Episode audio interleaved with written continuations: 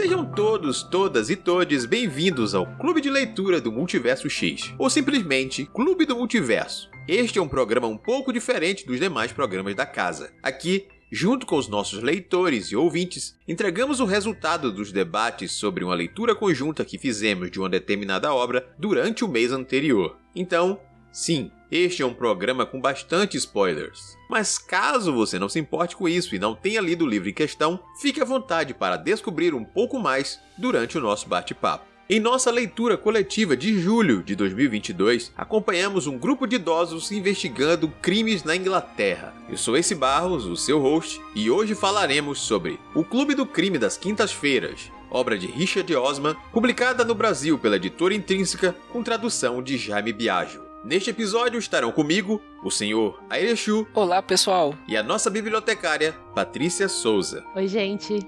E a nossa discussão começa após uma breve apresentação sobre a obra.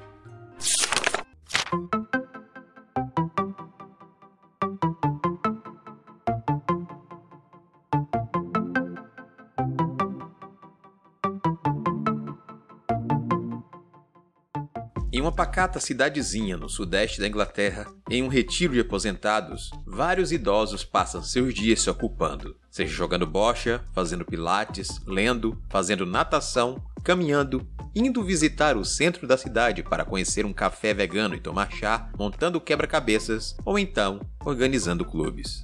O Clube do Crime das Quintas-Feiras é uma reunião dedicada a tentar desvendar crimes engavetados que não tiveram uma solução. Nele, Joyce, Elizabeth, Ibrahim, Ron e convidados ocasionais passam seu tempo cavucando o passado, até que um assassinato fresco ocorre e isso é tentador demais para que eles não se envolvam.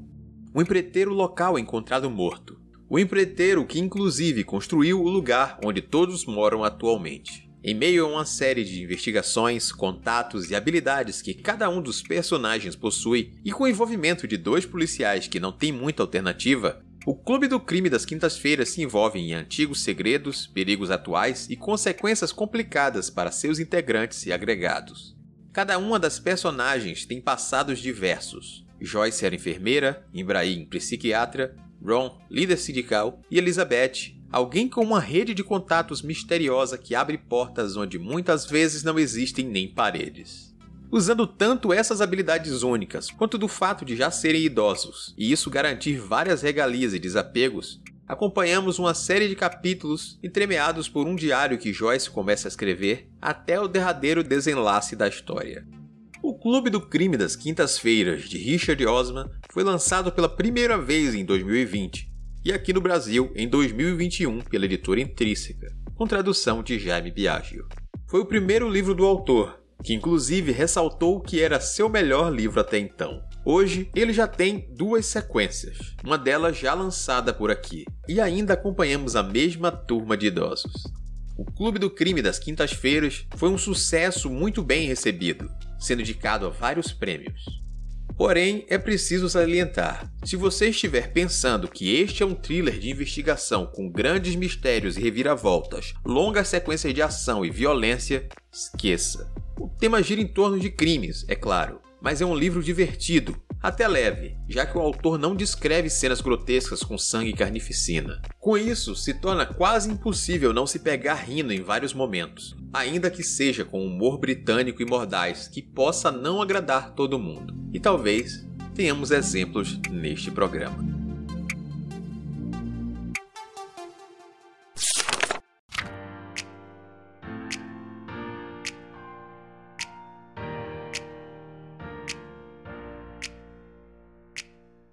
Aqui estamos novamente nos encontrando para debater um pouco mais sobre a leitura que fizemos no nosso mês de julho. Esse foi um mês que dedicamos ao mistério, às investigações, aos casos policiais, e por isso nós escolhemos o Clube do Crime das Quintas-Feiras. Entre as opções disponíveis para a gente escolher, talvez essa tenha sido a mais leve, mas não por isso com menos mistérios e assassinatos e algumas coisas a se pensar durante o caminho. Talvez não tenha sido para algumas pessoas no clube a melhor das leituras, mas não posso dizer que necessariamente foi um livro ruim, apesar de ter os meus contras. Mas isso a gente vai debater aos poucos. Como sempre, a gente começa perguntando como foi essa experiência entre nós aqui presentes. Senhor Haireshu, sempre fazendo as honras e começando para nós, fale como foi a sua experiência de leitura com essa obra. Ah, gente, então. eu admito que eu fui um dos que votou nesse livro lá durante a votação. O que me atraiu nele foi o título. O título dele é bem bacana: O Clube do Crime das Quintas-Feiras. Ah, tá, são pessoas que se reúnem para fazer crimes, são pessoas que se, se reúnem como a gente se reúne no Clube do Livro para comentar sobre crimes. E o livro é um pouco sobre isso, mas eu não sei, eu não, eu não consegui gostar do livro. Eu já tenho uma dificuldade minha, uma coisa de gosto pessoal, que eu já não curto muito livro com investigação policial, esses livros de detetive. Já não é muito a minha praia, assim, por assim dizer. Se eu tiver qualquer outra coisa para ler, eu prefiro ler qualquer outra coisa do que esses. Mas o, a proposta do clube do livro é justamente a gente experimentar coisas novas e às vezes vale a pena. Mas infelizmente, no caso de O Clube do Crime, não valeu muito a pena, não, viu? Eu preferia estar tá lendo qualquer outra coisa. Eu tentei gostar do livro durante a leitura ele tem algumas ideias legais, algumas ideias bacanas que o autor coloca ali, que ele tenta desenvolver, mas o meu problema foi com a cola que, que ele usa para juntar isso, o storytelling dele, a narrativa é muito rocambolesco e aí você se perde demais, ele coloca muito detalhe, ele coloca um excesso de personagens que não tem relevância nenhuma e ele comenta de peculiaridades de um e de outro e aquilo não acrescenta em nada. E toda a questão do mistério, da investigação vai ficando de lado. E por fim você não sabe mais quem é quem, para onde aquilo tá caminhando. Se, eles estão encontrando pistas reais ou o que quer que seja. E eu devo dizer que a leitura foi, foi entediante. Eu ficava revirando os olhos o tempo inteiro. Eu falei assim, pelo amor de Deus, acaba logo. e tinha mais uma outra escolha também, que foi a de colocar um, o segundo narrador, uma das personagens, é, através do relato que ela faz, ela narra. E ela narra diretamente pra gente o que, que tá acontecendo e as impressões dela. E ela é uma pessoa de idade, todo mundo ali, os protagonistas estão mais ou menos na faixa dos 70 anos, assim, são idosos, eles vivem no retiro de aposentados. A narradora é a Joyce, ela é uma ex-enfermeira, e o jeito dela contar me irritava muito, porque ela, ela tinha um jeito que ficava devagando, e eu, tá, mulher, o que, que você quer me contar? Me conta. Ela não te entrega a fofoca, ela vai dando volta ali no assunto, e, e nunca te entrega o que você espera, e, e eu ficava irritado de ler ela, ou de estar tá trocando aquelas informações com ela ali enquanto eu tava lendo. Não foi um livro que eu gostei de ter lido, não foi um livro que eu recomendo, e e eu acho que até é um pouco presunçoso a, a sinopse dele quando fala que ele é um fenômeno editorial comparável a Harry Potter, por exemplo. Harry Potter era gostoso de ler, meu Deus. Eu lembro de ter lido Harry Potter e achado gostoso. Esse aqui não, ele só é chato, chato, chato demais. E chega que eu tô muito ranzinza hoje. O que não tinha de velho ranzinza no livro, a Exu absorveu e cumpriu esse papel. Sobrou pra mim.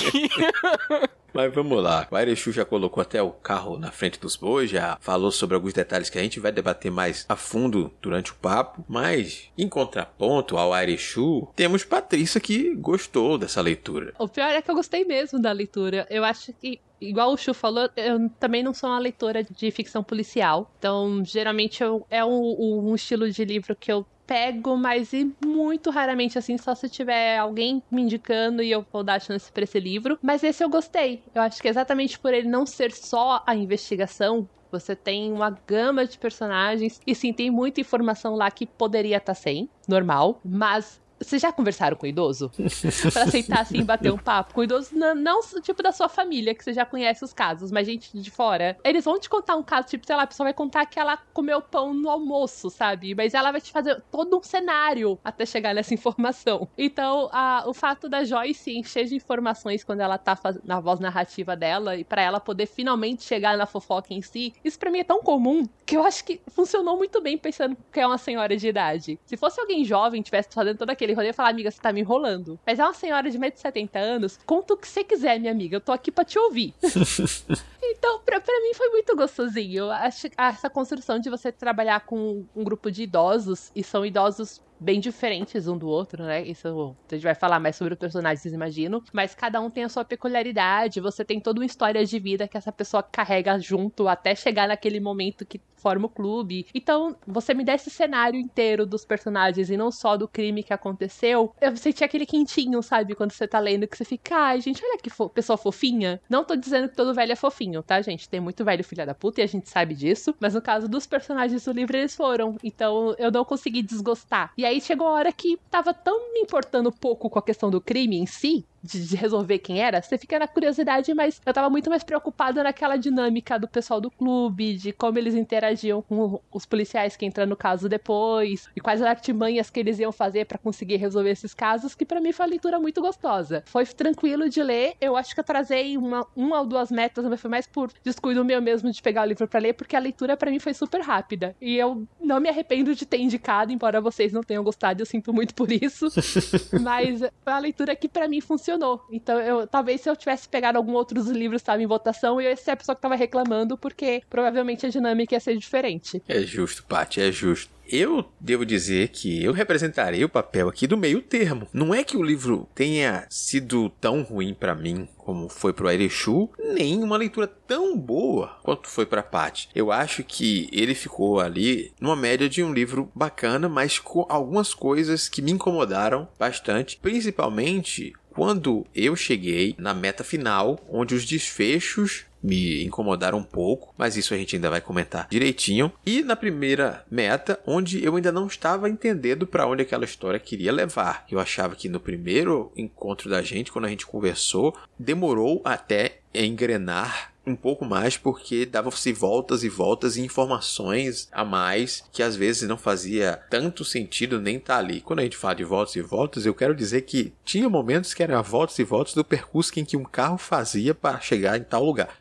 Ok, eu entendi que você está querendo dizer com isso aqui que tem uma divagação, mas é uma informação que não vai ser usada mais para nada. Beleza. Então temos alguns momentos que a gente tem esse excesso de informação que é justificado no caso das narrações em, em, segunda pessoa praticamente da Joyce comunicando com a gente, mas do narrador em terceira pessoa, onde ele está lhe contando o panorama, não necessariamente ele precisa incluir tudo também. A gente sabe que ela é uma narradora idosa que se perde, quer contar tudo, todas as informações que aconteceram naquele dia, inclusive com quem ela cruzou, que não tem nada a ver com o caso principal nesse momento. Mas o narrador não precisava fazer o mesmo tipo de percurso. Fora isso, me agradou bastante essa questão dos personagens em si. São personagens carismáticos, a gente tem características próprias, como o Pat falou aí. Alguns roubam a cena, inclusive mais do que outros, não tem como negar isso todos eles têm suas doses de carisma, mas é tipo, a Elizabeth não tem como ela não roubar os holofotes para ela sempre que ela tá em cena. Então, foi uma leitura que me dividiu bastante. Eu demorei a ler, assumo isso, e senti que se eu tivesse lido em doses menores, como deveria ter sido, e aí aqui entra a culpa minha, e isso tá, influencia também na minha experiência de leitura, e é bom deixar isso claro para quem está ouvindo saber que talvez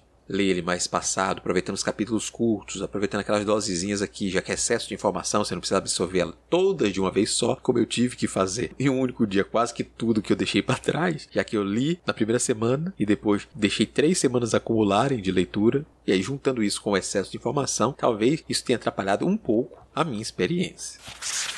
Então, já aproveitando que eu estou falando um pouco dessa dinâmica que o próprio livro traz, eu quero começar a gente falando sobre não os personagens ainda, mas sobre a questão narrativa. A gente fala mais um pouco sobre essas voltas, sobre as quebras de expectativa de se esperar um livro de mistério, né, focado no mistério, não é o caso. Aqui o autor brinca um pouco mais com outros elementos, trazendo mais humor, trazendo um dramazinho para cada um dos personagens também. A gente tem umas relações melhor estabelecidas em casos aqui que outros livros de investigação que, que focam tanto nos seus personagens, mas a vida pessoal deles é sempre só desgraceira, que não necessariamente aqui precisa ser só desgraceira. Cada um tem o seu charme, como a gente já falou. Mas a gente volta na questão da narrativa, porque eu também tive um certo probleminha com a narrativa da Joyce, que eu achava que não necessariamente acrescentava tanto e eu tive algumas dúvidas que eu cheguei a comentar, porque em alguns momentos ela começa a falar com muita gente e eu não entendi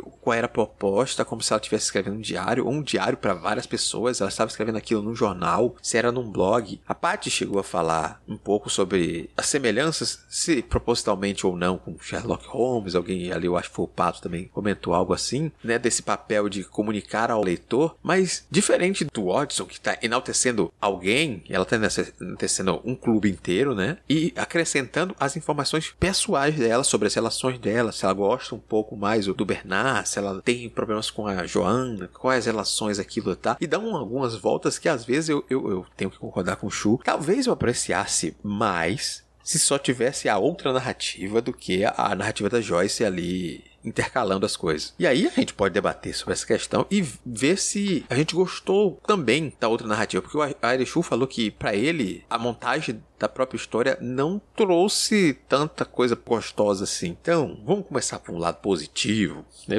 Ver se a parte defende mais a obra, para ver se a gente pensa e reflete um pouco mais antes de a gente agredir ou não. Olha, para mim, a função da Joyce seria o Watson dentro dessa história de investigação. Então, eu fiz esse paralelo lá discutindo no clube e ficou muito aquilo. Era um diário, eu acho que a primeira entrada dela assim no livro, ela já começa a falar para um público maior, não só para uma pessoa específica. Mas sabe quando você sei lá, você tá escrevendo um blog ou coisa assim que você imagina possíveis leitores, mas você não tá acreditando que realmente alguém vai ler aquilo. Uhum. A minha sensação com a escrita da Joyce é bem essa. Ela começa um exercício de escrita, seja para trabalhar a memória ou por que motivo ela resolveu escrever. Ela só fala que ela, que ela nunca fazia tempo que ela não tinha um diário que ela achou interessante começar a registrar agora. E para mim ela tem muito aquela função do personagem Orelha que entrou no clube, porque ela chegou lá por último, o clube já estava formado quando ela entrou, e ela tá conhecendo as pessoas naquele espaço. Ela mudou para lá recente, até a primeira abordagem que a Elizabeth tem com ela dá a entender que faz pouco tempo que a Joyce estava morando naquele condomínio lá dos idosos. Uhum. Então é um jeito de você conhecer também algumas características do personagem. Claro que isso tudo podia ter sido feito só na voz da terceira pessoa, com certeza. Não sei qual foi a intenção do recurso narrativo do autor colocar, e aí a gente até sugeriu que por ele ser autor de série de TV, podia ser um recurso de quebra da quarta parede para pensar nessa dinâmica de ter um personagem que interage com o público. Não sei se essa era a intenção, se ele já pensou nisso como um romance ou se pensou como um roteiro e depois virou romance ou não. Não achei informações sobre isso, mas a, a voz da Joyce ela não me incomodou a ponto de meu Deus, eu não preciso ler o que essa mulher tá falando. É igual eu comentei, ela era uma senhora idosa, ela tem toda uma bagagem de vida, tem várias coisas acontecendo ao redor dela e que ela resolveu registrar tudo aquilo. E eu acho que é por isso que tem todas essas informações também, porque ela não tem essa preocupação de isso precisa ficar legível para alguém. Ela tá simplesmente jogando todo o processo mental dela em cima do papel, computador. Imagino que ela tá digitando, pelo que tem hora que ela fala que não costuma escrever ah, durante o dia, mas ela fala de estar na frente do computador, então acredito que esse registro foi todo digital. E ela simplesmente tá tendo esse processo de ter nas sinopses jogando num papel. Então, para mim, ok. Não me incomodou a um ponto de, meu Deus, eu não quero ler essa mulher, pegue a vida. Ela tinha algumas opiniões, às vezes, que eu discordo, que afinal de contas somos gerações diferentes e lugares diferentes, situações diferentes. É outro momento de vida em outro país, com outra cultura e tudo mais. Mas não, não chegou a ser um incômodo. Eu acho que eu ficava muito mais incomodada com o excesso de personagem que ele jogou e que realmente no momento você não vai precisar dessas pessoas. Uhum. Mas chegou o um momento que eu falei: é, quer saber? eu vou focar no grupo principal, eu foco nos policiais e foco nos possíveis suspeitos. O resto só me comenta que existe e a gente vai levando. então foi uma leitura ok. Como ele, a proposta do livro é ser uma coisa mais leve, não é ser um livro de suspense policial, serial killers e afins que você tem aquela para puxar exatamente para os fatos e ser o puxar para o grotesco para te dar aquela atenção, ele tem o objetivo de puxar para o humor. Então eu ficou uma leitura leve, até com as intervenções da Joyce, que por mais que não fossem fazer um grande diferencial para a obra, você tinha umas, uns momentos de alívio. Então para mim foi bem tranquilo. Eu não me incomodei com a estrutura que o livro foi montado, embora realmente acredite que podia ter sido um livro menor, tinha muita informação ali que podia ter passado sem, mas a proposta foi interessante, sabe? Tem, precisa ter um alívio cômico. Eu fico muito tensa lendo suspense policial. Então para mim, quando tem essa leveza mais nele assim, eu acho que eu consigo me concentrar mais na obra do que ficar tenso o tempo todo e ficar perdendo informações. Eu acho que eu concordo contigo quando você fala, principalmente desses elementos menos focados no crime em si e trazer mais uma história sobre pessoas ali, porque no decorrer da história a gente vai vendo e também nas resoluções mais para frente, elas se fecharem não apenas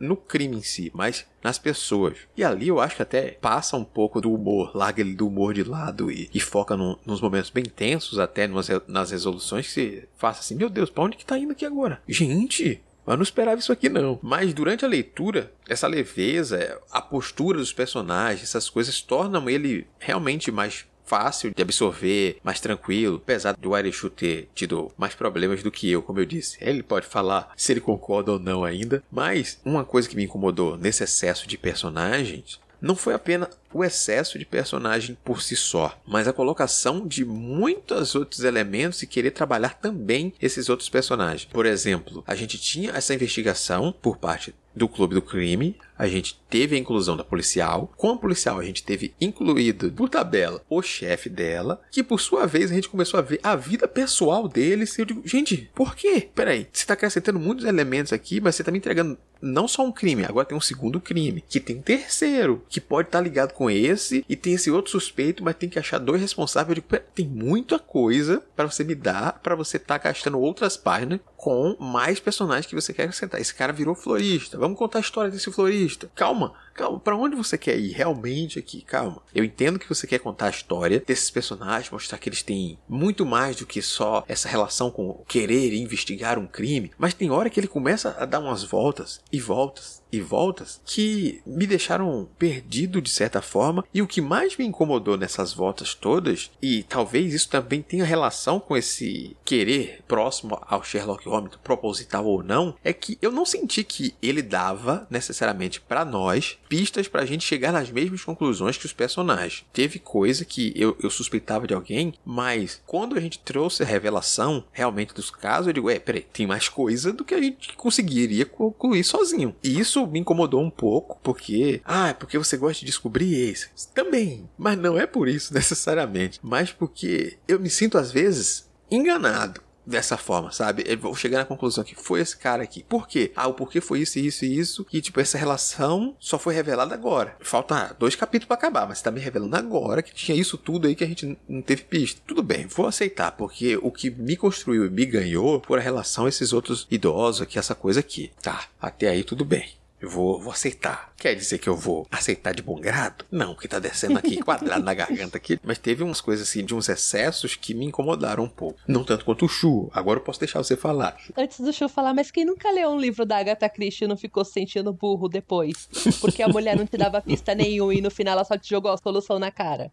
Ah, esses aí, você ainda tinha essa construção de personagem, ia brotando informações, que é claro que a gente não ia fazer essa amarra, porque ele só, só mostra essas relações mais pro final do livro, mas ainda assim tem algumas justificativas. É igual eu falei para você lá no, no clube, todo mundo lá é culpado, a gente só precisa descobrir do quê.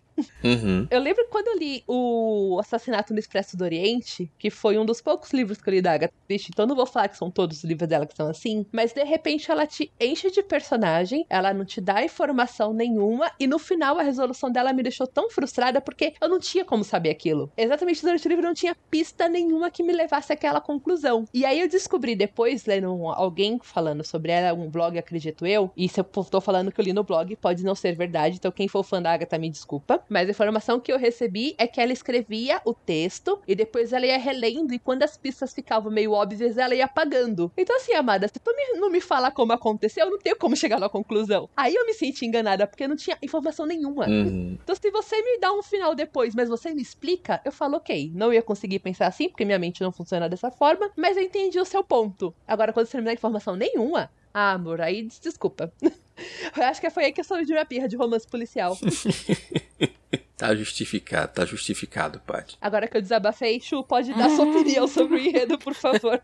Eu tô com medo de abrir a boca e, e sair uma torrente de coisa negativa sobre o livro, mas não gostei mesmo, gente. Não teve jeito, não. Sobre a trama aí, o ex comentou que ela tem excesso. Eu acho que os excessos me deixavam tão desorientado que qualquer coisa que pudesse me dar prazer durante a leitura seja, seja descobrir um detalhe de um personagem, do, de um dos protagonistas, seja ficar interessado pelo mistério, seja ver um pouco mais do contexto deles ali do clube, da questão deles serem é, moradores ali do retiro para idosos, é, sabe? Se perdia, eu perdia qualquer prazer. É uma tentativa de humor que ele fazia, eu, ai que ódio, que raiva, que eu só ficava irritado lendo, porque eu perdia paciência realmente lendo a Joyce e tentando acompanhar a trama, que a trama vai e você fica para trás, porque você não sabe mais quem é quem, você não sabe que diferença que vai fazer o florista, que diferença que vai fazer aquele policial, o motorista do ônibus, até o motorista do ônibus tem caso para contar dele. Eu, meu Deus, ele só tá levando você até um lugar, você não precisa, sabe, falar dele, mas tá, a pessoa tá falando. Não sei se é a Joyce agora ou se era só o narrador, mas um deles lá falava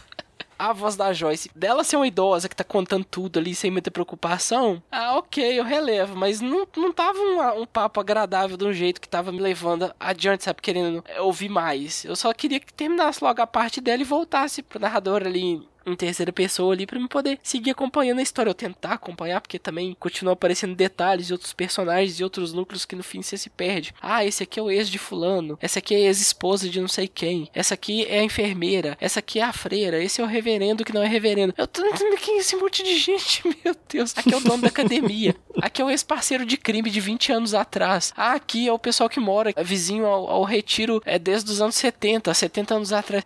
Ah, desenterramos os ossos e, e tipo, é muita coisa ao mesmo tempo. Você fica completamente desorientado. Eu acho que talvez até ele tenha co colocado pistas ali que eu não fui capaz de perceber, porque é tanta distração que ele te coloca ali na sua frente o tempo inteiro que você não consegue focar em nada. E a escolha narrativa do autor também de fazer isso aí eu acho que foi uma escolha muito ruim, prejudicou o livro, a meu ver, assim, porque ele tem elementos interessantes que ele poderia explorar, que seja o grupo ali de idosos fazendo investigação, ou só discutindo casos e tentando encontrar soluções para aqueles casos. Acho que eu teria gostado muito mais se fosse, tipo, uma reunião deles discutindo um caso antigo e, e pesquisando sobre um caso antigo, do que, não, de repente, é, estamos com um caso aqui que aconteceu no retiro de idosos aqui, o dono foi assassinado e, e agora podemos investigar ao vivo e o Ru, vamos lá investigar. E aí eles se perdem, aí tem o um núcleo da polícia também, eles, muitas vezes eles passam por cima das autoridades policiais ali fazendo coisas que a gente sabe que eles não deveriam fazer, mas eles fazem porque eles são idosos. Tem até uma, uma conversa muito legal da Elizabeth convencendo a dona e o Chris de que não vai adiantar eles fazerem nada contra os idosos do clube, porque eles são um bando de idosos e eh, já estão no fim da vida e eles não se importam mais com o que eles fizeram. E toda trabalheira burocrática que vai ter para incriminar eles não vai levar a nada. E eles vai ser só uma distração pro trabalho da polícia. Então, tipo, eles estão atrapalhando o trabalho da polícia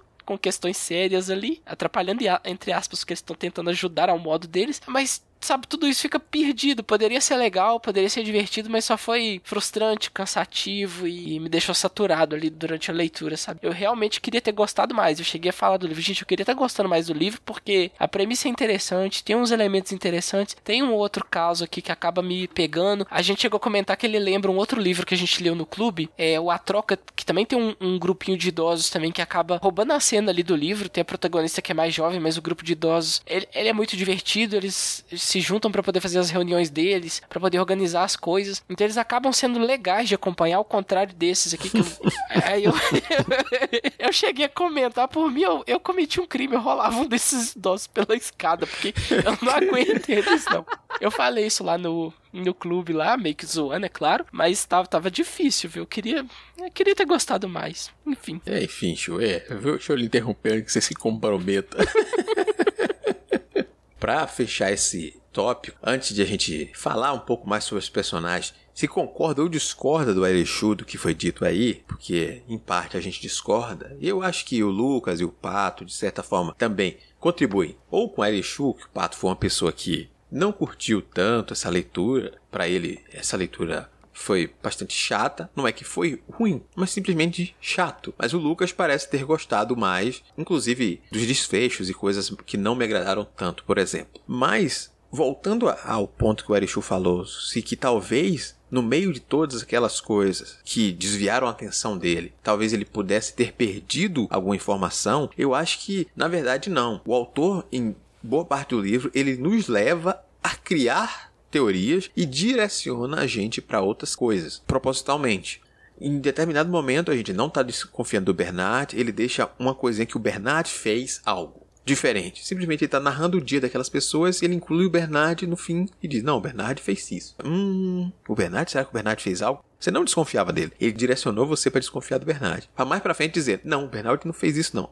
A coisa do Bernard era outra. Aí você começa a desvendar mais sobre aquele personagem. Vai naquele toque que eu tava falando de esqueça somente o crime. Essas outras pessoas tiveram vidas, tiveram outras coisas. Venha saber mais sobre essas pessoas. E aí entra a questão que eu disse que talvez a história seja muito mais sobre os idosos, o clube do crime e o que os cerca do que os crimes necessariamente como o Pat chegou a falar. Aí aí casa com aquilo que eu falei que eu não conseguia desvendar os mistérios dos crimes exatamente porque ele criava suspeitos e os suspeitos tinham culpa, como o Pat disse, mas de outras coisas que não necessariamente eram as que a gente estava preocupado de que quem matou esse cara aqui, pô? Quem foi que matou ele? Por que matou ele afinal? Aí no final a gente vai saber porque novamente é sobre pessoas. E a gente descobre em umas conversas informais, novamente os velhos cometendo crimes, não, um escondendo, ocultando crime, não vou contar não, vou fazer outra coisa aqui. Não, faça aí. Quer tirar sua própria vida? Tire aí. Não vou fazer nada, não. Não vou te impedir nada. Na polícia te prender, como é o correto? Não. Eu, eu conheço há muitos anos. Vou deixar você fazer o que você tem que fazer. Eu digo, gente, meu Deus do céu, meus. Isso pesou aqui que hora do nada. Eu tomei um susto com as decisões assim, mas talvez vindo da Elizabeth. E aí a gente vai mudar de bloco, porque a gente precisa começar a falar sobre esse personagem.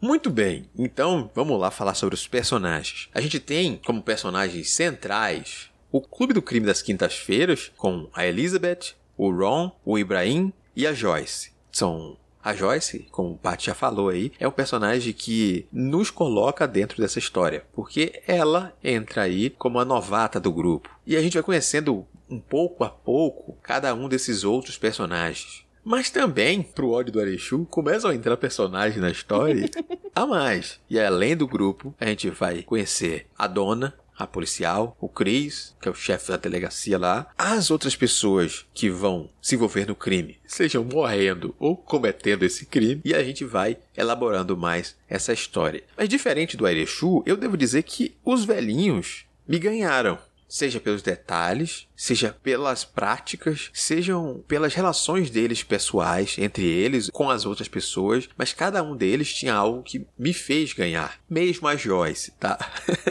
que desviava muito a atenção, eu consegui gostar dela em, em, determinados pontos. Não nos pontos em que ela era narradora. Aí me irritava, porque de certa forma desviava demais a questão. E a relação dela com a filha e tudo mais também era trabalhada fora da visão da própria. Então, talvez a visão da própria acrescentasse uma ou outra coisa. Sim, era necessária a gente já discutiu isso, não vamos voltar nesse ponto. Mas a gente tem personagens muito interessantes aí, como o próprio Ibrahim ou Ron, a amizade deles, a forma como eles brincam um com o outro ali, desconfiam um do outro em determinado momento e o outro começa a responder em tom de brincadeira. Não, você talvez seja suspeito. Tá, você come não sei o que e não sei o que, talvez você seja suspeito. Não faz sentido nenhuma argumentação do Ron contra o Ibrahim quando eles começam a argumentar um com o outro ali, mas é engraçado ver esse tipo de construção na história. A Elizabeth, por mais que o Erechu tenha suas ressalvas, e eu vou dar espaço para você falar sobre suas ressalvas, eu acho que a gente tem muita história nela. Talvez ela não seja uma velhinha típica, uma velhinha doce, uma velhinha com as questões assim, mais, né, falando com uma voz mais de velhinha, mas uma, uma, uma, senhora ativa, participativa e leva a gente a crer que ela tem um passado mais internacional, como talvez espiã, não sei. Ela começa a mencionar acontecimentos e passagens históricas e coisas que ela estava no meio, estava aqui, estava não sei o que, essa relação com não sei o que, ah, eu vivi isso na Alemanha. E seria um, hum, que tipo de coisa que essa senhora viveu aqui na Alemanha no, no meio da Guerra Fria? O que é que ela fez aqui? Hum, isso aqui foi antes aqui, não sei o que. Tá, ok. Essa senhora não é uma senhora qualquer, já entendi. E aí eu deixo vocês livres para começarem a comentar da forma que vocês preferirem sobre os personagens. Eu sei que o Arechu quer complementar da Elizabeth, então vamos começar com o Arechu. Dos quatro ali do Clube do Crime, né, os principais ali, eu concordo com eles que eles são bem caracterizados, eles têm particularidades assim que deixam eles interessantes. O, o problema é que some, fica tudo debaixo de um monte de informação inútil que não, não é, sabe, você se perde. Eu tô lembrando da cena do Ibrahim com o Ron lá, dos dois conversando. O Ibrahim é super metódico, faz listas, coloca notas pros suspeitos mais como eu digo, assim, tem, tem mais relevância ali, que podem ter cometido crime, então ele dá notas maiores pra esses suspeitos, aí ele fica brincando com o Ron de quem tem a nota mais alta, que nota que eles dão para tal pessoa, é, em termos de potencial de ter cometido crime ou não, de ter cometido assassinato ou não. É, é bem legal. É, a, a Elizabeth dando um jeito de ir na, na delegacia para poder se encontrar com a dona, para ter uma conversinha com ela também. Ela dá os jeitos dela, ela tá sempre cobrando favores das pessoas, e, e ela é uma pessoa interessante que consegue, assim, passar, né, usar de, de inteligência social ali para obter favores e e se beneficiar disso. A questão do passado dela também eu fico bastante curioso. O que eu tinha queixado dela com o Ace foi que, lendo o livro lá, em dado momento eu até esqueci que eles eram idosos, principalmente por causa da Elizabeth, porque ela é muito ativa, ela é muito versátil. E aí ficava um pouco, ficou um pouco assim na minha cabeça, mas ela é idosa também, igual os outros. Aí depois caiu a ficha, não, ela é idosa sim. Todos eles são, que eles até comentam alguns problemas que eles têm com mobilidade, perda de memória. Tem, tem uns dois lá que acho que trocam ideia sobre Viagra também, se um toma, o outro toma. É, há quanto tempo que eles não fazem. É engraçado você ler que eles têm essa cumplicidade de conversar sobre alguns assuntos. E eu relembrei, falei, não, realmente eles são idosos mesmo. E está bem caracterizado. Em dado momento ficou perdido na minha cabeça pela confusão de detalhes ali, eu imagino. Mas depois eu retomei. É, se tem outra coisa para criticar também, do, dessa coisa de relação ao excesso, excesso de personagens, eu acho que faz muito mal ao livro. Eu tava fazendo as contas aqui. Tem um site lá que lista é, desses tipo Wikipedia da vida que lista todos os personagens dos livros. E para esse livro ele listou 75 entre protagonistas, uns mais relevantes ali, outros nem tanto, e os coadjuvantes e até aqueles que só são citados uma vez com nome. Para um livro de 400 páginas ter 75 personagens nomeados, eu acho um absurdo muito grande, embora eu, eu tenha lido o Silmarillion tranquilamente. Lá certamente tem muito mais que 75 personagens naquele livro. Mas nesse aqui eu achei que foi, foi demais, assim. Eu falei, não, não tem cabimento, não tem necessidade de uma história dessa aqui ser contada com 75 personagens, não, gente. Pra quê, meu Deus? Podia ser menos, podia ser só os quatro do clube ali, mais uma meia dúzia ali em volta, tava bom já, mas enfim, escolhas, né? Ah, dos coadjuvantes ali, alguns que, que me chamou a atenção, tem o, o próprio Ian Venton e o sócio sócio dele lá, acabam sendo as vítimas ali principais ali. É interessante descobrir o passado deles, como eles se fizeram, vieram de uma vida de crimes e tentaram fazer um empreendimento, ganharam muito dinheiro e você fica pensando, tá, mas tem interesse financeiro por trás disso aqui, desse assassinato? É, eu acho que é bem interessante. Tem uma história preguiça de vida deles que fica um pouco perdida ali de que é uma coisa um pouco meio de máfia assim, que você acaba entendendo que eles faziam coisas, coisas de mafiosos, sabe? Eu acho que é interessante descobrir o próprio Matthew Mack, que é o reverendo lá que se acaba suspeitando suspeitando dele em dado momento e a suspeita vai até o final. Ele é uma figura interessante também, que em dado momento ele se torna relevante na narrativa também. Eu acho que, para além dos do clube ali, os que se destacam são esses. A, a Joana também, a filha da Joyce, o ex comentou que a relação delas de mãe e filha, que não é uma das melhores ali, mas que em dado momento o livro acaba levando elas a, a se reencontrarem, a conversarem, porque a Joyce leva uns documentos para Joana analisar, que a Joana entende de contabilidade, ela trabalha no fundo de investimento, e aí elas acabam conversando. Eu achei bem legal essa parte também, um, tipo um reencontro ali. A situação do clube levando mãe e filha a se reencontrarem após um certo tempo, ou se reaproximarem. É, mas é muita coisa, gente. eu cansei só de lembrar aqui.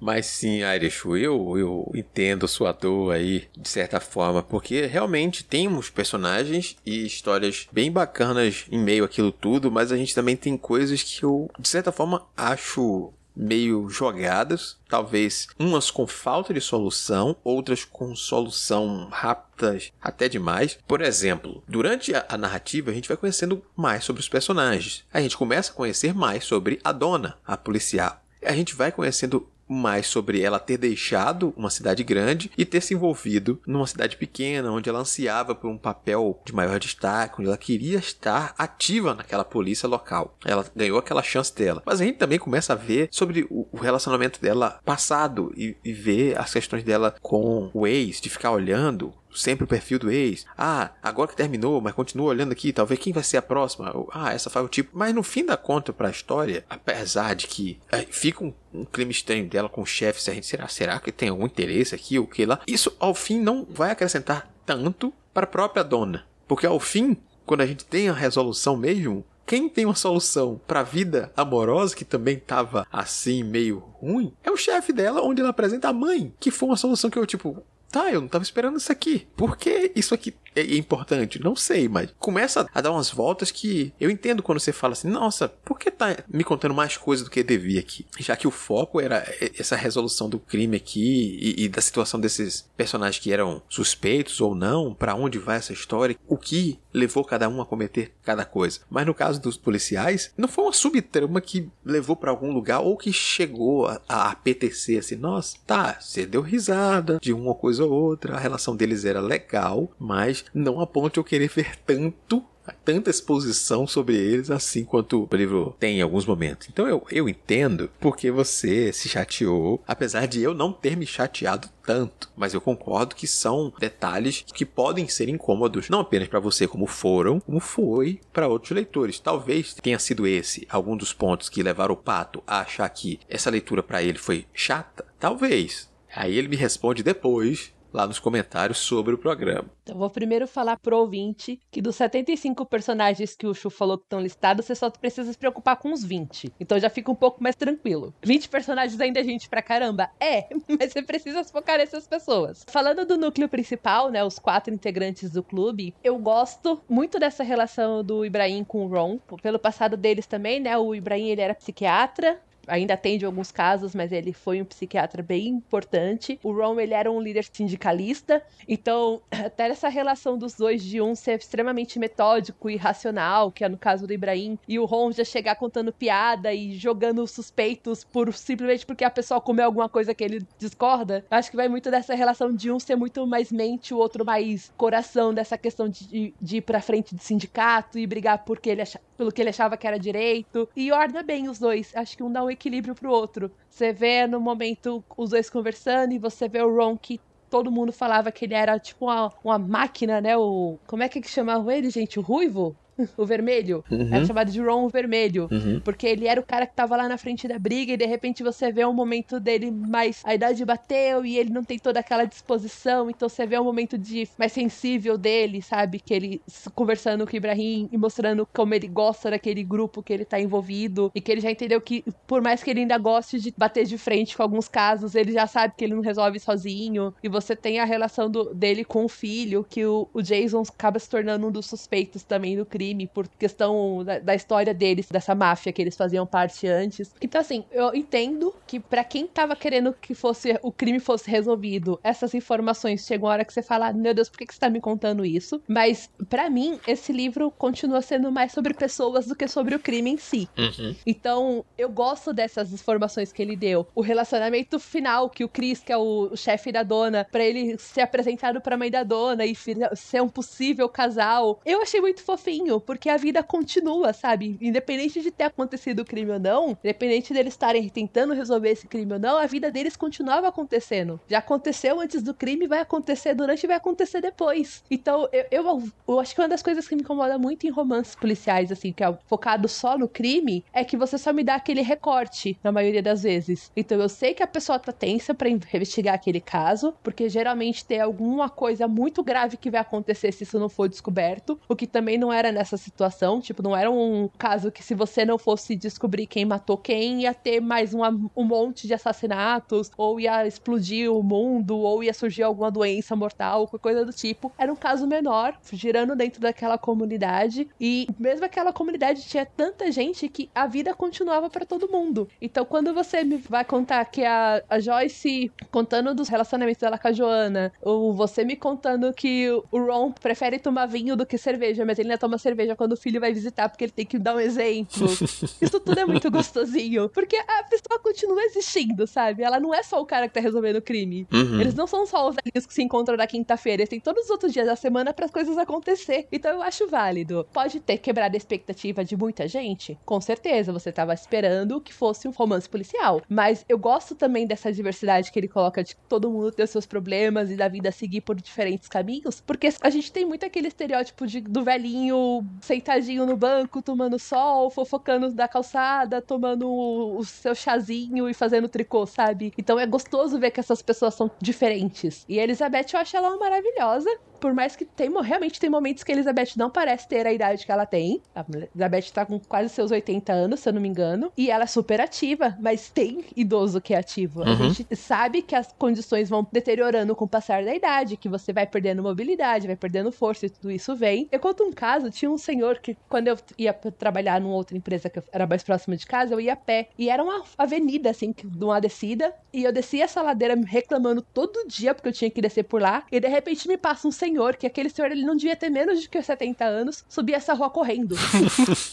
e eu ficava inconformada porque eu tava andando e tava morrendo e o cara correndo tranquilíssimo. Então, assim, é questão de preparo. Provavelmente do passado da Elizabeth, por ela ser espiã ou da Interpol, ou sei lá de que empresa que ela fazia parte, mas a gente sabe que ela tinha uma vida ativa e que ela recebeu um treinamento para isso, porque não era só, tipo, ela acordou um dia e falou, ah, você é um espiã, provavelmente. Então ela tem todo esse histórico de carregar já condicionamento físico, exercício para memória. Então ela tem uma disposição diferente dos outros. Uhum. Então, assim, por mais que a gente fique surpreso, é possível. Então, é gostoso ver que a gente cria muito estereótipo na nossa cabeça baseado em questão de idade da pessoa, sem a gente levar em conta de que essa pessoa teve toda uma vida para chegar naquela idade. E a gente não sabe o que, que ela passou nessa vida. Então, ela pode muito bem ter feito coisas incríveis que a gente não faz ideia. Uhum. A questão dos idosos aí, eu não tenho nenhum problema. Inclusive, foi uma das partes que eu mais gostei, conhecer eles aos poucos, conhecer mais sobre cada um. Minha questão era quando entrava um terceiro personagem e a gente tinha que ver mais sobre aquele outro personagem que não fazia parte daquele núcleo ou que não ia para muito canto, sabe? Por mais que eu tenha aí, gostado do final do Chris conhecendo a mãe da dona, eu não acho que o que se passou antes, nesses momentos de intervalo entre as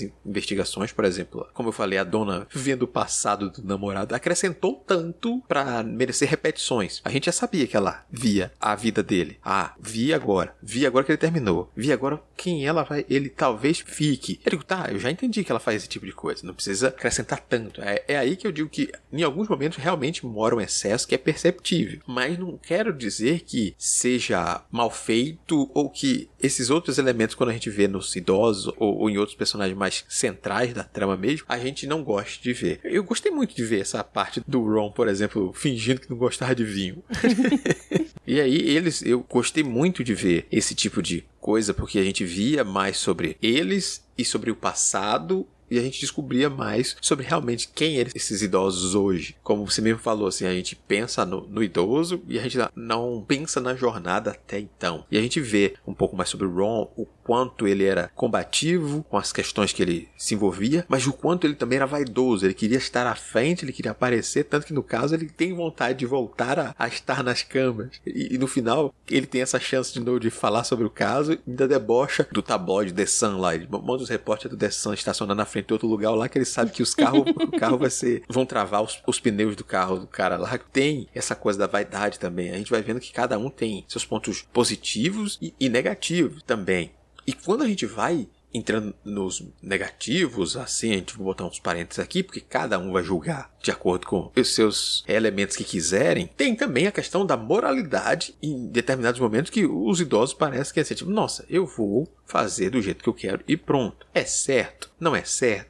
Me julgue você se você quiser. Aí a gente volta naquilo que o Arechu falou. Talvez ele atrapalhe a investigação ou se metam onde não deve. Isso aqui já é crime por si só. Sim. Ele diga logo, não, você vai perder seu tempo se você quiser que a gente seja afastado disso aqui e pare de, de, de entrar nessa questão. Aí a gente vai ver também o quanto eles separam e deixam os outros suspeitos de fora da coisa. Ele conhece gente aqui que, que se meteu com crime ou ainda comete crime, mas isso aqui não é o problema meu. Sua história você já se limpou, é sua história você que se resolve. Ah, você quer fazer isso aqui, você que se resolve. Olha, meu amigo, eu sei que você fez isso de errado. Você fez isso por esse motivo. Você queria proteger ela. Você pode ir pro seu canto e ver lá. A gente sabe que no fundo ele vai se matar. Mas eu não vou me meter nisso, né? Cada um que cuide dos seus problemas. Aí você fica assim, carai. Eu não... porra, eu, eu não sei o que pensar nesses velhos, não. Tipo, é, como eu disse, cada um que julga de acordo com seus elementos. Mas você vê que eles são complexos e varia bastante essas questões todas sobre cada um deles. Porque nenhum deles é, ah, eu sou um, um, um velhinho inocente somente aqui. Cada um tem suas questões mesmo. E, e aí, uns deixam mais claro, outros deixam mais subentendido. E você vai vendo personagens que têm camadas e mais camadas. Não são personagens simples que estão aqui somente pro humor de senhor menores de idade investigando um crime. É muito mais do que isso. Então, tem muita coisa para se ver também. Se a gente, aí aí eu não culpo a Erechu, mas eu digo que se a gente tá com mais boa vontade, a gente repara em outras coisas que pode aproveitar. Ah, eu, em dado momento, gente, já tinha acabado a boa vontade, já eu tava com má vontade. Eu...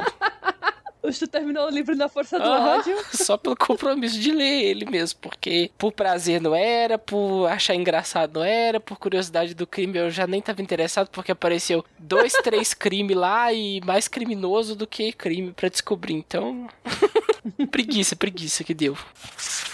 Então vamos lá, próximo à nossa conclusão, vamos falar então sobre o fechamento das tramas ali. A gente tinha inicialmente um crime que motivou a entrada deles realmente nesse mundo de investigar crimes, porque antes aquele grupo tinha simplesmente as suas questões de pegar arquivos antigos, casos que pareceram do passado e ler e supor, tentar imaginar possíveis soluções, possíveis culpados, o que cada um teria motivado, mas no momento que um crime acontece, eles passam então a se envolver com a trama.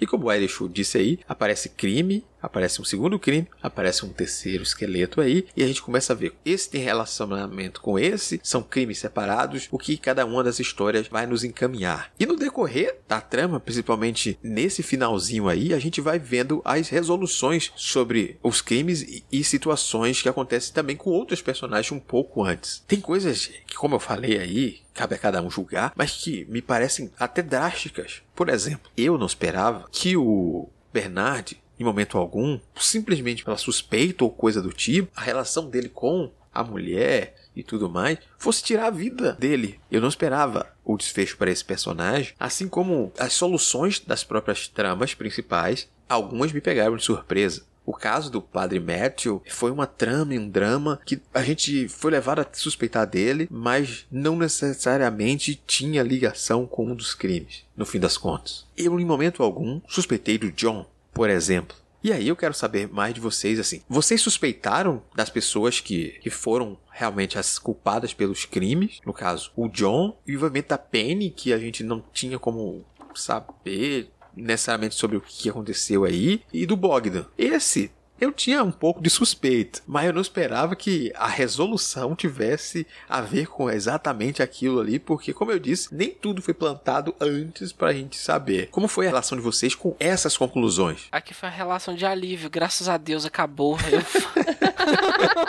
não aguentava mais. Mas eu confesso que o finalzinho do livro ali, ele ganha um fôlego quando ele começa a ter as revelações, principalmente na depois da cena da confissão em que Elizabeth chama o reverendo Matthew para colher uma confissão ou para fazer uma confissão e os dois meio que acabam contando coisas, né? Ela acaba extraindo a verdade dele ali. Aí o livro ganhou fôlego, ficou, ficou realmente interessante assim, porque já tava caminhando também pro final e eh, você vê as coisas se solucionarem ali, tava mais gostoso do que ver tudo se enrolar loucamente e ficar tudo nebuloso naquela torrente de informações e personagens que, que tava vindo é, nos capítulos anteriores. Dos demais ali, do, do casal, né? É, da Penny e do John também foi uma surpresa para mim, porque eu não tinha como descobrir de antes e os outros casos ali que vão aparecer não me chamavam tanta atenção assim. Eu ficava um pouco distraído deles ali. E é isso, eu não espero ler o livro e descobrir por conta própria, não. Porque eu, eu sei que quando, quando é livro desse tipo aí, a ideia é você ser enganado, você ser levado a acreditar que vai ser um caminho, mas que não vai ser aquilo ali na resolução. Tanto que eu fiquei até surpreso do, do Matthew ter é, ser culpado de pelo menos um dos crimes ali. Eu falei, não, não esperava que fosse. Mas ele não foi. Não, ele é assim, né? Não? Não. É isso que eu tô te dizendo. Não, o Matthew não era. A relação dele, que ele. Que, da tristeza, é porque ele se envolveu com a freira. Ah, não, é do corpo. E saiu do monastério, ele foi embora por culpa, né? Que ela ainda tinha uma questão religiosa muito forte. Ela contou para alguém lá dentro e revelaram a situação e ela grávida. E ele abriu mão do negócio do padre dele lá, se afastou porque ele queria que ela se fosse enterrada ali. E ele só voltou porque ele não queria que o local de descanso da mulher que ele amou fosse perturbado. Então, no fim das contas, ele, ele não tinha cometido um crime, pecado, Dependendo da religião dele, sim. Mas um crime, ele não foi culpado. Ah, nossa, eu achei que ele tinha sido culpado de um dos. não. Não, mas foi, foi o John, o John que aplicou a, a sim. o fentanil no, no, na, na, segunda vítima. Lá. Eu, eu, confundi os dois aqui e acabei achando que tinha sido o, o Matthew. Mas aí, em dado momento a gente é levado a acreditar que o Matthew é culpado e falar, ah, mas não é ele, porque estão forçando muito a barra dele, não vai ser ele. E no final acabou não sendo mesmo. Tem essa, essa revelação desse passado dele aí, que é um pouco é, chocante, surpreendente, mas eu, eu dele eu não esperava que fosse ele, que fosse outra pessoa, mas não tinha como eu descobrir. Eu também não, já sabendo como são os livros assim, que eu não tenho muita sagacidade para perceber antes, eu já nem tento muito tentar prever o que, que o autor vai fazer ali. Eu prefiro ter a graça da surpresa ali com o desfecho. Às vezes é positivo. No, no caso desse aqui foi positiva a descoberta, mas não consertou todo, na minha opinião, não. Dei duas estrelas pra ele descobrir muito por causa disso aí. Cara, é que esse é um livro que, assim, ele não te dá as pistas para você resolver mesmo. Simples assim, ele não te dá as pistas para você conseguir chegar na conclusão que ele vai te entregar no final. Então, não, independente de você ser sargaz ou não, de você ficar tentando resolver o caso ou não, você não vai conseguir. Porque as informações ele só te entrega no final. Uhum. Ele te dá algumas informações no começo, principalmente do caso da Penny, você sabe que ela investigou aquele caso, que foi o primeiro caso que a Joana conversou com a Elizabeth, que foi daquela moça que foi esfaqueada, possivelmente pelo namorado. Uhum. Mas você sabe que ficou por aí. Foi um caso não resolvido. E em nenhum momento explicam se aquele caso foi reaberto, se prenderam o cara em alguma coisa. Então você já sabe que é um caso que estava em aberto. Então é óbvio que você não vai desconfiar da Penny. Você passa o livro inteiro vendo a Penny em cima de uma cama de hospital. Uhum. Como que você vai imaginar que aquela mulher está envolvida com algum crime? É óbvio que não. Ela é policial. Primeiro já entra na índole de ela ser a policial e ter todo o respeito que a Elizabeth tem por ela. Você vê o John lá do lado da cama dela o tempo todo. Então você também não vai imaginar que o John está envolvido com algum crime. Então assim, ele foi criado para você não resolver mesmo quem foi. Agora, é claro que a gente tem os suspeitos, principalmente o Matthew foi um, e o Bernard foi outro, porque eles tinham os motivos de tender a proteger o cemitério, e todo o desenrolar do, do, segundo crime foi por causa dessa desavença entre descavar os mortos lá do cemitério ou não. Então, você não tem como não desconfiar. O autor, ele colocou essas informações para depois sim explicar o drama de cada um e por que que eles queriam proteger aquele espaço, mas no começo você não tem essas informações também. Você sabe que poderia ser um motivo, já que eles têm essa preocupação com esse espaço, se era um motivo que poderia chegar a assassinar alguém, Aí você vai descobrir só futuramente. Então, não é um livro para você resolver, é um livro para você acompanhar, ver o desenrolar da história e ser surpreendido pelo final. Uma surpresa boa ou ruim, já é outra história. Tem gente que não gostou da resolução. Eu, particularmente, gostei. Achei extremamente dramático algumas partes. O do Bernard me pegou de surpresa, porque eu também não imaginei que ele fosse partir pro suicídio. Então, o dele eu ainda fiquei processando um porquê que ele chegar a esse ponto. É, era muito óbvio que ele tava bem triste com a perda da esposa. Uhum. Então, dele ficar lá sentado no banco, conversando com ela, ele sozinho. Tipo, com a outra pessoazinha interagir, ele ficava mais afastado. Você via que ele tava num, num quadro de luto muito forte ainda. Uhum. Mas não esperava a resolução que ele chegou. A final da, da Penny e do John, depois que você entende todo aquele cenário, você já vê que a, que a Penny não tinha mais volta. Então, a medida extrema que o John tirou também, eu achei ok. Foi triste, mas eu achei compreensível no caso deles. Agora, o, o do Bogdan, você não tinha sinal nenhum de que ele tá, podia estar envolvido. Você sabia que ele tinha prestado o serviço pro. Ai, como é que era o nome do, do outro cara? Tony Curran. Isso, obrigado, Chu. Você sabia que tinha trabalhado pro Tony, você sabia que depois ele se tornou o principal mestre de obras lá, depois que o Tony morre e o Vetan contrata o, o Bogdan para ser o, o, mestre de obras, então poderia surgir esse interesse de ter matado o, o Tony. Mas aí você não, também não tem mais informações sobre isso. Você sabe que teve esse trâmite, mas até então você sabe que o Vetan conversou com o Tony e a vida seguiu. Então, quando ele te conta todo aquele passado preguiço deles e por que que ele fez os crimes e ele vai se vingar do, do Tony 20 anos depois sabe? E Assim, é claro que tem gente que guarda mágoa a vida inteira e que vai pros, pros coisas extremos, mas não te deram pista nenhuma de que aquilo ia acontecer. Então, realmente não era para ser solucionado. Uhum. Mas, e aí a questão, eu não me senti burra por não ter descoberto, porque a ideia para mim não era realmente descobrir quem foi. Eu só levantei os meus suspeitos por alguns motivos que eu achava, mas obviamente eu não ia adivinhar por falta de informação. Eu me sentiria muito mais enganada se ele tivesse te plantado uma porrada de pistas que ficassem muito óbvias que fosse alguém no final ele mudar essa pessoa. Aí eu ia me sentir enganada, porque se você me levou a acreditar naquilo, me dando informações e de repente você mudou, você tá zoando com a minha cara. Mas como não tinha nenhuma, eu só aceitei. Falei, ok. Final compreensível, eu entendo. Bogdan foi esperto. Muito legal o Stephen ser o cara que vai conseguir tirar a confissão dele.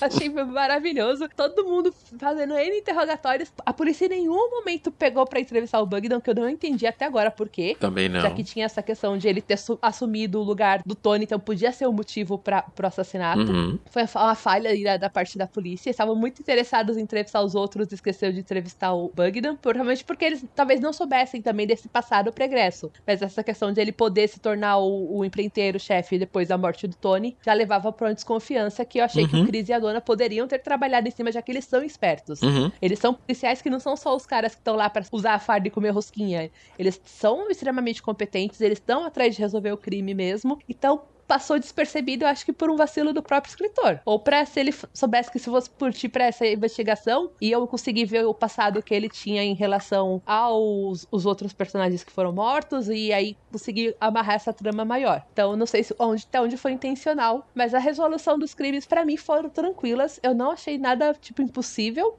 Chegou na linha lógica que eu falei, ok, eu aceito a sua informação. mas é isso, eu só vou aceitar porque eu não tinha como debater. Eu não tinha informação antes, então o que você me falar aqui tá valendo.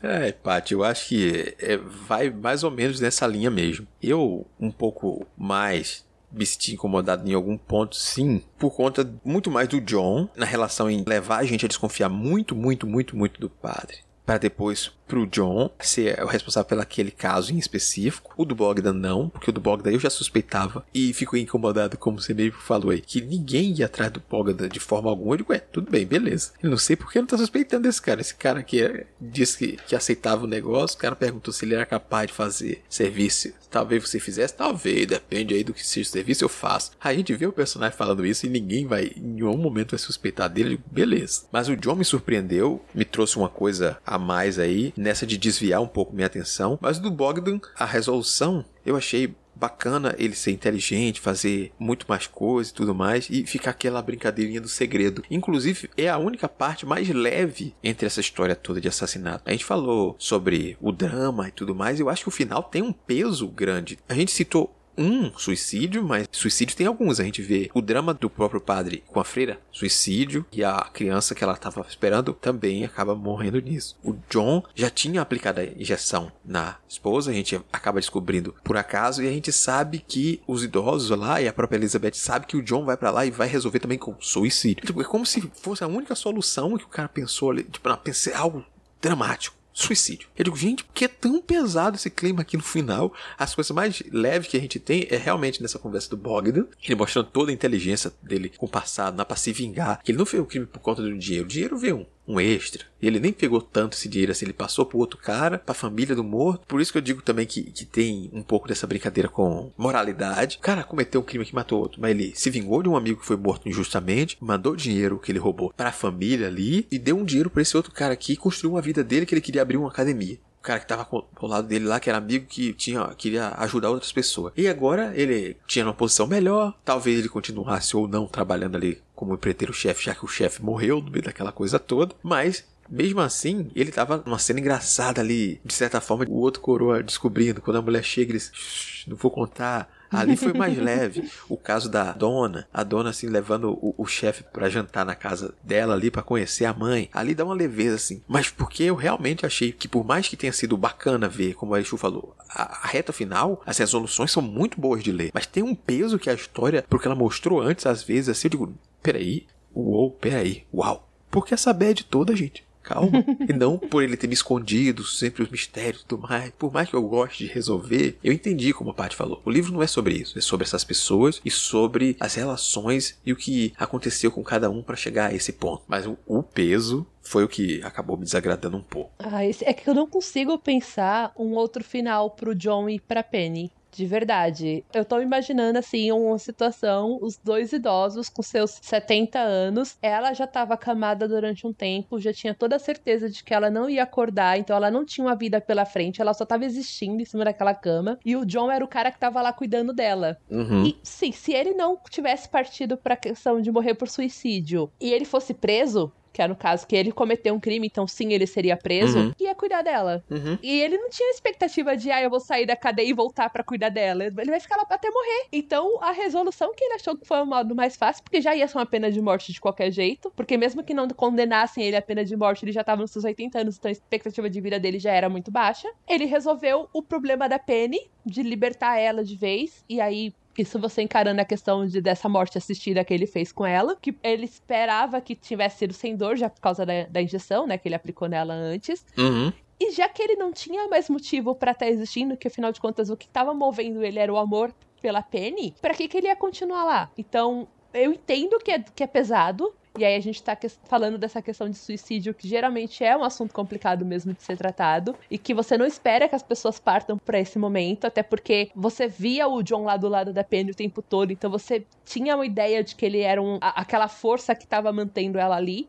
Embora é óbvio que ele não tinha esse controle e ela só tava viva porque tava recebendo tratamento e medicamentos e afins, mas não era uma vida, né? Era só uma sobrevivência. Uhum. Então, eu achei válido, eu achei extremamente compreensível dele ter partido pra esse caminho. Dessa questão dos suicídios em si, eu imagino que a situação lá da freira também deve ser um momento desesperador, porque você vai contra todas as crenças que ela já tinha e ela de repente se vê julgada por ter se apaixonado por alguém e cara, imagina o peso que isso foi pra ela. Então é complicado também esse- essa pressão que fizeram em cima dela e foi a, a alternativa que ela encontrou. Poderia ter procurado outras? Não sabemos. A gente não sabia como era o relacionamento dela dentro desse convento, quais outros recursos que ela poderia ter. Então. E em momentos de desespero a pessoa perde um pouco da racionalidade também, né? A gente precisa pensar que pra pessoa chegar à questão de morrer por um suicídio, de optar por essa alternativa, é porque já tem muita coisa sobrecarregando. Quando você tá bem, você não vai seguir por esse caminho. Então a gente não sabe o baque que foi pra ela, até porque não conhecia a personagem, não conhecia o entorno dela. Uhum. Então, essas mortes foram pesadas, mas eu achei ok. Agora, a do Bernard foi a que mais pegou pra mim, porque eu realmente não esperava. Eu tava torcendo que fosse desse alguma coisa certa entre ele e a Joyce, porque, pô, gente, que- quem não gosta, né? De ver os, os dando bem. Também. Então, a dele me baqueou mais do que de qualquer outro, porque a dele eu ainda. Até agora eu estou pensando de por que, que ele partiu pra isso. Que a gente sabe que ele tava triste, sim. Isso ficou bem óbvio durante o livro. E que ele tinha esse arrependimento de porque ele manteve as cinzas da esposa lá no, no banco e que ele não conseguia mais recuperar. Então imagina o desespero que ele sentiu quando ele percebeu que não tinha como desfazer aquele erro dele. E nem a vontade de dois ficarem juntos, que era o que ele queria, né? Que uma hora ele ia morrer e aquilo ia ficar lá embaixo pra sempre. Mas ele tinha a filha dele ainda, que por mais que não ficasse tão próxima, ainda estava lá. Então. Ele não esperava, mas os, os outros é triste, mas é compreensível, sabe? Não me baqueou tanto, não. Mas eu não digo nem pela questão do baque ou de não conseguir compreender a- as construções dentro da trama, mas pela escolha do próprio autor para um rumo mais dramático, a solução dramática dele para a maioria dos casos ter sido para esse lado. Também a própria Elizabeth, quando ela entra em casa, que o Bogdan tá jogando xadrez com o Steven, logo depois que ela deixou o- John ir pra casa e eu sabia o que, que ia acontecer com a Penny, que provavelmente naquele momento que ela chegou em casa, ela já deveria ter falecido. Ela chegou a cogitar, ficar pensando se ela não faria a mesma coisa. Calma, cara. Mostra ela falando dos remédios ali do cara. sabe? Aí depois ela larga o remédio do cara lá e sente a, a perda da amiga, ela chora. Mas digo, de novo, deixa a gente absorver. Deixa a gente absorver, não, não traz mais peso pra, coisa, não. Só de perder um amigo, de perder vários amigos ali, porque ela não perdeu só a pena, ela perdeu o John ali. Não era aquele momento, talvez, tão dramático pra coisa, só que ela já pensar em será que vai chegar o meu momento de fazer a mesma coisa e aí pega o remédio. É nesse nível que eu tô dizendo assim, opa, são escolhas do autor pra acrescentar um drama aqui, vou trazer um peso, sem espalhar tanto. O, o peso, essas outras mortes, acontece tudo no trecho final. É tipo, é muito peso pra uma área só que eu digo assim, tipo, é- é- são, são só escolhas que talvez mais espaçadas fossem melhor absorvidas na própria obra, sabe? Era mais ou menos isso, mas também, como a gente falou, era uma opinião. Eu, eu acho que tem que ser dessa forma, você acha de outra forma. O Arechu talvez não ache de nada, né? Porque o disse, eu só queria que acabasse. Parece que eu só queria que finalizasse essa história toda. Querido, Pois foi um é. alívio. Eu tenho uma pergunta para vocês.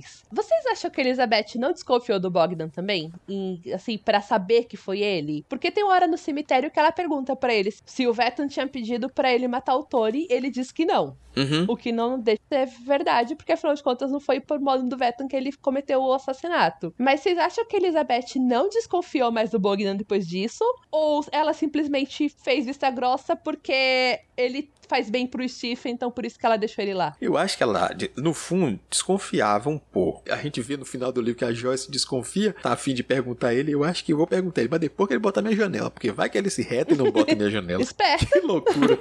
Eu ri nessa loucura. Tá certa ela. Então, certamente, a Elizabeth tinha certa desconfiança e tudo mais, mas ela tava focada na outra coisa que decidiu o que fazer ou não. Tanto que ele, depois daquela parte, eles se debruçaram, o clube, muito mais sobre o esqueleto e a morte do Vetan do que a morte do Tony. Eles praticamente deixaram a morte do Tony de lado. Então, talvez ela tivesse sim essa desconfiança, mas ela não tivesse se importando tanto. Ela só queria resolver um crime. Pode ser o segundo, pode ser o primeiro. Estamos mais perto, vamos resolver. então, para ver que ela não estava se importando realmente em levar os criminosos para uma justiça ou algo do tipo, ela só queria resolver. O que vem depois de ter resolvido, ainda é mais com ela. A polícia que decide o que vai fazer. E aí, no caso do Bogdan, acho que ela simplesmente deixou um pouquinho para lá, vendo quão bem ele estava fazendo pro Steven ali, se divertindo, estando com a mente ativa, sendo participativo. Pesou um pouco na hora dela decidir, não, Vou deixar isso de lado. Acho que a Elizabeth, ela é do tipo que se ela quisesse resolver, ela resolvia. Ela conseguiria resolver. Então, pode ser que para mim ela não tenha é, suspeitado ou quis levar outro caso adiante, como esse disse, e deixar desse de lado temporariamente ali, enquanto ela tava cuidando do outro. Não sei. Acho que ela, ela tinha capacidade sim para poder resolver e descobrir o que quer que fosse de quem quer que seja, porque ela é assim. Mas no momento ali ela só deixou de lado.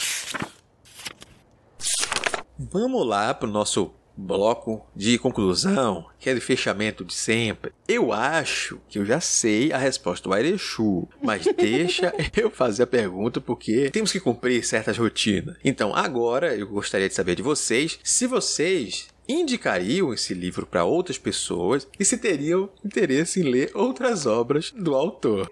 Airechu, me surpreenda. Acho que é a primeira vez que eu vou dizer isso aqui no Clube do Livro. Não, não indico esse livro para ninguém. Ninguém que eu conheça ou que eu vá conhecer, eu vou indicar esse livro. Tem outros muito melhores aqui na frente que eu posso indicar. Mesmo que ele seja o último, ainda vai demorar a chegar no último ainda de indicação. E também não quero ler mais nada desse autor aí. Eu, eu sei que ele é apresentador lá do britânico. Desejo todo sucesso para ele na carreira dele de apresentador, mas na de escritor eu acho que já tá bom, chega.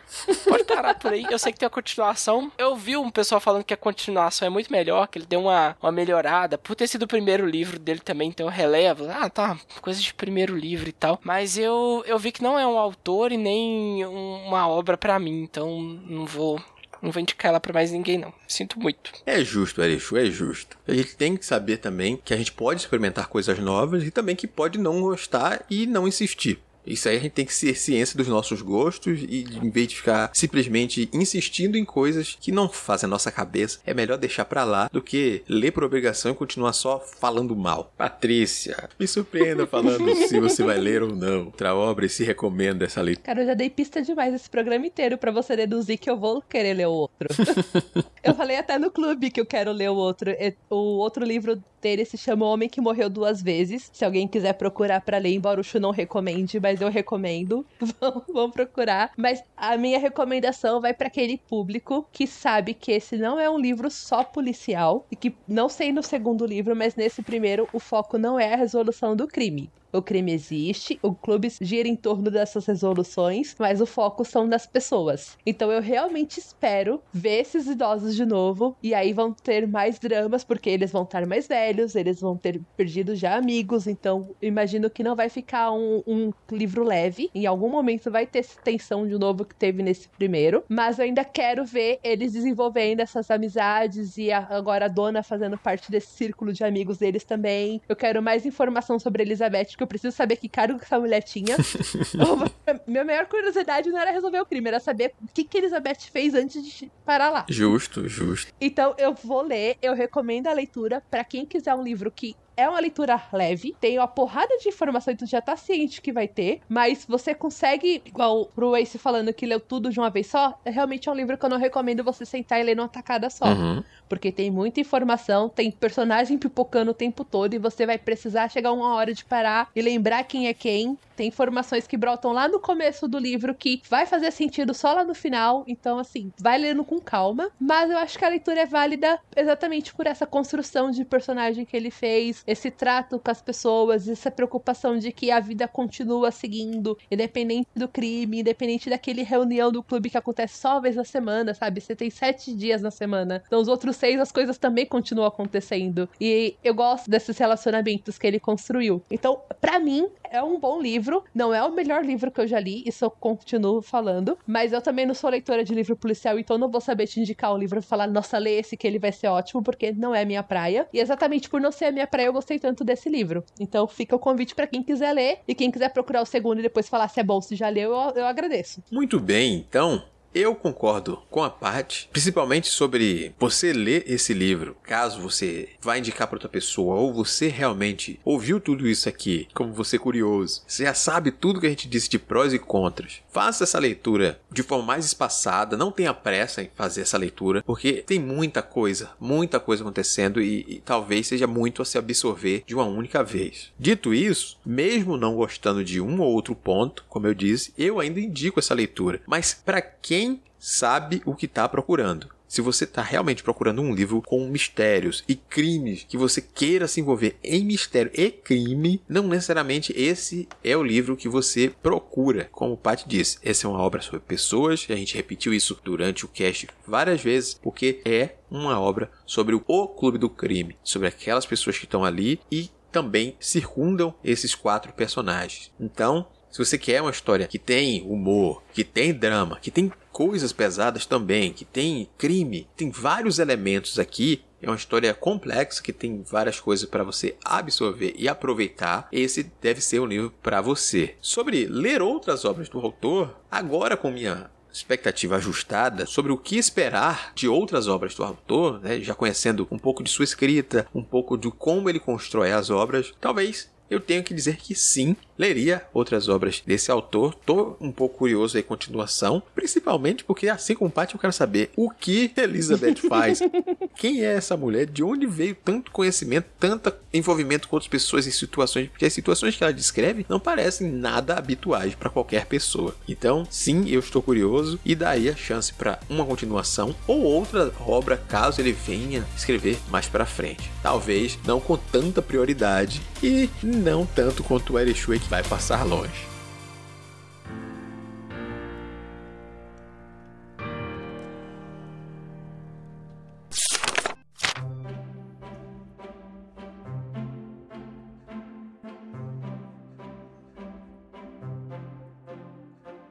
E esse foi mais um episódio do Clube do Multiverso. Conte para nós como foi a sua leitura, principalmente se você gostou ou deixou de gostar deste livro. Nos ajude a entender um pouco mais e ampliar essa discussão. Se você já leu a continuação, conta pra gente e deixa a gente mais instigado a lê-la. Siga as indicações da Holly e compartilhe conosco a sua experiência, correções e afins. Bom, vem com a Holly. Você tem várias opções. Vem fazer parte da nossa comunidade no Discord. Lá dá para bater um papo com a tripulação, participar das nossas leituras coletivas e ainda, quem sabe, até gravar com a gente. Todo mundo é gente boa e receptivo. E não tem essa não, o espaço é tanto seu quanto nosso. Quer falar de um livro, filme ou série? Chama a galera. Você também pode enviar um e-mail para contato@multiversox.com.br, não esquecendo de identificar a razão do contato no assunto. Se preferir, pode comentar diretamente na postagem no site multiversox.com.br através do Discos ou do Facebook. Além disso, pode seguir nas redes sociais e marcar a gente. Estamos como arroba multiversox em todas elas. Todos esses links estão na descrição do podcast. Se seu agregador é bom, dá para clicar agora mesmo e se juntar a nós. Não marque bobeira e confia na role que se brilha.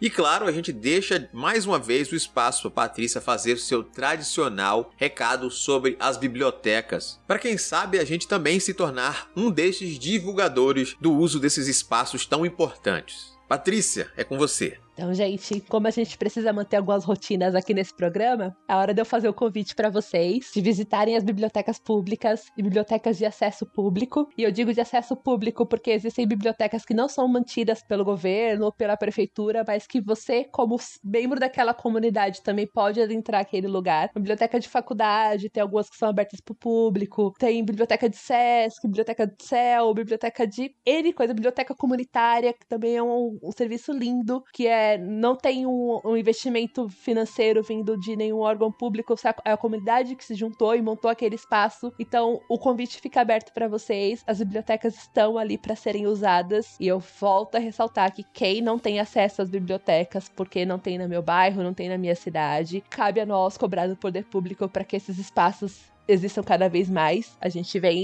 de um de um, um, fechamento de bibliotecas nos últimos cinco anos, e provavelmente esse número foi maior do que as quase 700 que foram fechadas na matéria que saiu na BBC na semana passada, se não tô enganada, ou semana retrasada. Então, assim, a gente tá no momento de eleição, tá chegando, vai chegar a hora que você vai ter que escolher o seu representante. Então, fica o pedido para quem tiver esse interesse de pesquisar mais sobre, vamos olhar as propostas de campanha, vamos ver quais eles estão se preocupados em incentivar a cultura, incentivar a educação, incentivar a biblioteca, porque ela é um espaço multicultural. Eu falo bastante de livros, é o que eu gosto da biblioteca também, essa oportunidade de você estar inserido no espaço que tem diferentes livros de diferentes gêneros, com a vantagem de se você não gostou daquele livro, você pode devolver então já ajuda um pouco para quem não quer gastar com um livro que talvez eu vou achar ruim. Pega na biblioteca, vai lá conhecer, vê se tem. Se não tiver, deve ter algo próximo. Tem várias bibliotecas, se não tem acervo nenhuma, tem, deve ter uma outra. Mas além de tudo, ele é um espaço onde que abrange diferentes formas de cultura. Então você tem,